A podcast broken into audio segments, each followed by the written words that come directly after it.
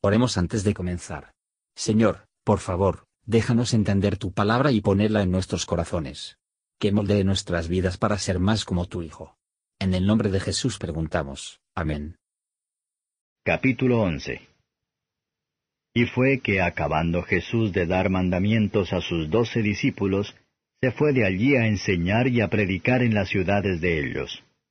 Y oyendo Juan en la prisión los hechos de Cristo, le envió dos de sus discípulos diciendo, ¿Eres tú aquel que había de venir, o esperaremos a otro? Y respondiendo Jesús les dijo, Id y haced saber a Juan las cosas que oís y veis. Los ciegos ven, y los cojos andan. Los leprosos son limpiados, y los sordos oyen. Los muertos son resucitados, y a los pobres es anunciado el Evangelio y bienaventurado es el que no fuere escandalizado en mí. E idos ellos, comenzó Jesús a decir de Juan a las gentes, ¿Qué salisteis a ver al desierto? ¿Una caña que es meneada del viento? Mas, ¿qué salisteis a ver? ¿Un hombre cubierto de delicados vestidos? He aquí los que traen vestidos delicados en las casas de los reyes están. Mas, ¿qué salisteis a ver? ¿Un profeta? También os digo, y más que profeta. Porque este es de quien está escrito, He aquí yo envío mi mensajero delante de tu faz, que aparejará tu camino delante de ti. De cierto os digo que no se levantó entre los que nacen de mujeres otro mayor que Juan el Bautista. Mas el que es muy más pequeño en el reino de los cielos, mayor es que él. Desde los días de Juan el Bautista hasta ahora, al reino de los cielos se hace fuerza, y los valientes lo arrebatan. Porque todos los profetas y la ley hasta Juan profetizaron. Y si queréis recibir, él es aquel Elías que había de venir. El que tiene oídos para oír, oiga. Mas, ¿a quién compararé esta generación? Es semejante a los muchachos que se sientan en las plazas y dan voces a sus compañeros y dicen, os tañimos flauta y no bailasteis, os endechamos y no lamentasteis. Porque vino Juan, que ni comía ni bebía, y dicen, demonio tiene. Vino el Hijo del Hombre, que come y bebe, y dicen, he aquí un hombre comilón y bebedor de vino, amigo de publicanos y de pecadores. Mas la sabiduría es justificada por sus hijos. Entonces comenzó a reconvenir a las ciudades en las cuales habían sido hechas muy muchas de sus maravillas, porque no se habían arrepentido diciendo, Ay de ti, Corazín, ay de ti, Bethsaida, porque si en Tiro y en Sidón fueran hechas las maravillas que han sido hechas en vosotras, en otro tiempo se hubieran arrepentido en saco y en ceniza. Por tanto os digo que a Tiro y a Sidón será más tolerable el castigo en el día del juicio que a vosotras. Y tú, Capernaum, que eres levantada hasta el cielo, hasta los infiernos serás abajada, porque si en los de Sodoma fueran hechas las maravillas que han sido hechas en ti, hubieran quedado hasta el día de hoy. Por tanto os digo que a la tierra de los de Sodoma será más tolerable el castigo en el día del juicio que a ti.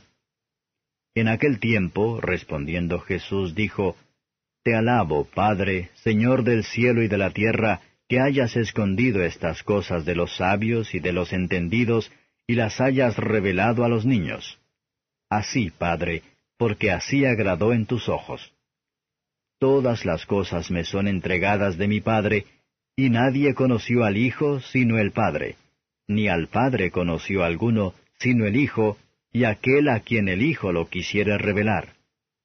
Venid a mí todos los que estáis trabajados y cargados, que yo os haré descansar.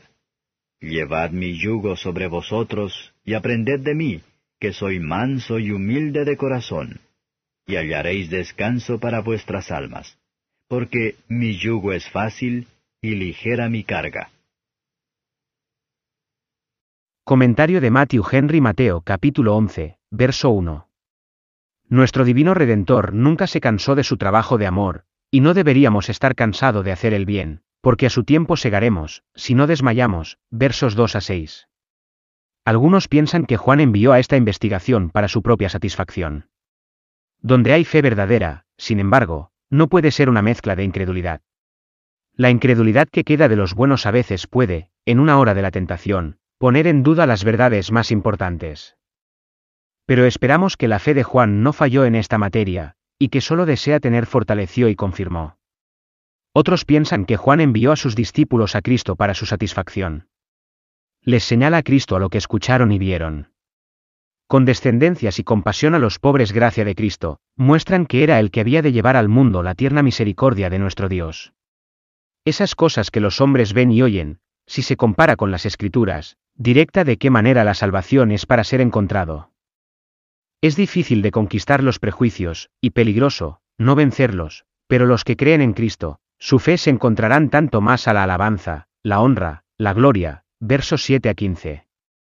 ¿Qué dijo Cristo acerca de Juan? No era solo para su alabanza, sino para obtener beneficios de la gente. Los que asisten a la palabra serán llamados a rendir cuentas de sus mejoras. ¿Creemos que cuando se realiza el sermón, la atención ha terminado? No, entonces el mayor de los cuidados comienza.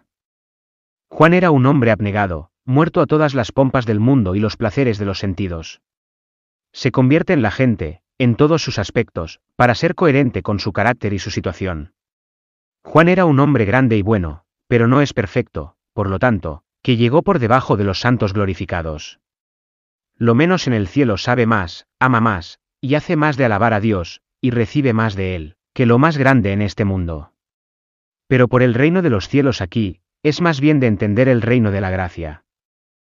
La dispensación del Evangelio en su potencia y pureza. ¿Qué razón tenemos que estar agradecidos de que nuestra suerte se echa en los días del reino de los cielos, en estas ventajas de la luz y el amor? Multitudes han sido hechas en el ministerio de Juan, y se convirtieron en sus discípulos. Y aquello se esforzó por un lugar en este reino, que uno pensaría que no tenían derecho ni título de propiedad, por lo que parecía ser intrusos. Nos muestra lo que el fervor y el celo se requieren de todos. El yo debe ser negado, la inclinación, el marco y el genio de la mente deben ser alterados. Los que tienen interés en la gran salvación, lo tendrá en cualquier término, y no creo que sean difíciles, ni renunciar a su bodega sin una bendición. Las cosas de Dios son de gran preocupación común. Dios ya no requiere de nosotros que el uso correcto de las facultades que Él nos ha dado. La gente es ignorante, porque no van a aprender, versos 16 a 24. Cristo se refleja en los escribas y fariseos que tenían una presunción orgullosos de sí mismos. Él compara su comportamiento con juegos para niños, el cual, siendo de mal humor sin razón, pelear con todos los intentos de sus compañeros para complacer a ellos, o para conseguir que se unan en las obras para las que se utilizan para montar. Las cavilaciones de los hombres del mundo son a menudo muy insignificante y muestran una gran malicia. Algo que tienen que instar contra cada uno, por excelente y santo. Cristo, que fue sin mancha, apartado de los pecadores, está aquí representado como en la liga con ellos, y contaminada por ellos. La inocencia más inmaculada no siempre será una defensa contra el reproche. Cristo sabía que el corazón de los judíos eran más amargo y endurecido en contra de sus milagros y doctrinas, que los de Tiro y Sidón hubieran sido, por lo que su condena sería el mayor. El Señor ejerce su poder omnipotente, sin embargo, Él castiga a ninguno más de lo que merecen, y nunca niega el conocimiento de la verdad de los que mucho después. Versos 25 a 30. Se convierte en hijos sean agradecidos. Cuando nos acercamos a Dios como Padre, debemos recordar que Él es Señor del cielo y de la tierra, lo que nos obliga a ir a Él con reverencia, como al Señor soberano de todos, sin embargo, con la confianza, como uno capaz de defendernos del mal, y que nos proveen de todo lo bueno. Nuestro bendito Señor añadía una declaración notable que el Padre le había entregado en sus manos todo el poder, la autoridad, y el juicio. Estamos en deuda con Cristo por toda la revelación que tenemos de Dios, la voluntad y el amor del Padre, desde que Adán pecó. Nuestro Salvador ha invitado a todos los que estáis trabajados y cargados, que al venir a Él. En algunos sentidos todos los hombres son así. Los hombres mundanos cargaren cuidados inútiles para la riqueza y los honores, el gay y la mano de obra sensual en la búsqueda de placeres, el esclavo de Satanás y sus propias concupiscencias, es el esclavo más mínima en la tierra. Los que trabajan para establecer su propia justicia también trabajarán en vano. El pecador es convencido por la culpa y el terror cargados, y el creyente tentado y afligido tiene trabajos y cargas. Cristo invita a todos a venir a Él para el descanso de sus almas. Solo Él da a esta invitación, vienen a Él, cuando, sintiendo su culpa y la miseria, y creyendo que su amor y su poder para ayudar, lo buscan en oración ferviente. Por lo tanto, es el deber y el interés de los pecadores cansados y cargados. A venir a Jesucristo. Este es el llamado del Evangelio, el que quiera, que venga.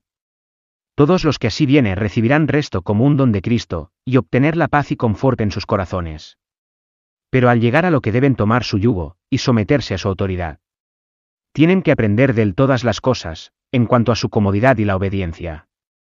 Él acepta el siervo dispuesto, por imperfecta los servicios. Aquí podemos hallar descanso para nuestras almas, y aquí solamente. Tampoco necesitan tememos su yugo. Sus mandamientos son santos, justos y buenos. Se requiere abnegación, y expone a las dificultades, pero esto está abundantemente pagada, incluso en este mundo, por la paz interior y alegría. Es un yugo que está llena de amor. Tan poderosos son las ayudas que nos da, así que los estímulos adecuados, y tan fuertes los consuelos que se encuentran en el camino del deber, para que podamos decir con verdad, es un yugo de simpatía, el concepto de derecho es el camino del resto. Las verdades de Cristo enseña son cómo podemos aventurarnos nuestras almas sobre. Tal es la misericordia del Redentor, y, ¿por qué el trabajo de parto y el pecador cargado buscar descanso de cualquier otra fuente? Acerquémonos a él todos los días, por la liberación de la ira y la culpa, del pecado y de Satanás, de todas nuestras preocupaciones, temores y tristezas. Pero la obediencia forzada, lejos de ser fácil y ligero, es una pesada carga. En vano nos acercamos a Jesús con nuestros labios, mientras el corazón está lejos de él. Entonces ven a Jesús que hallaréis descanso para vuestras almas. Gracias por escuchar y si te gustó esto, suscríbete y considera darle me gusta a mi página de Facebook y únete a mi grupo Jesús Answers Prayer.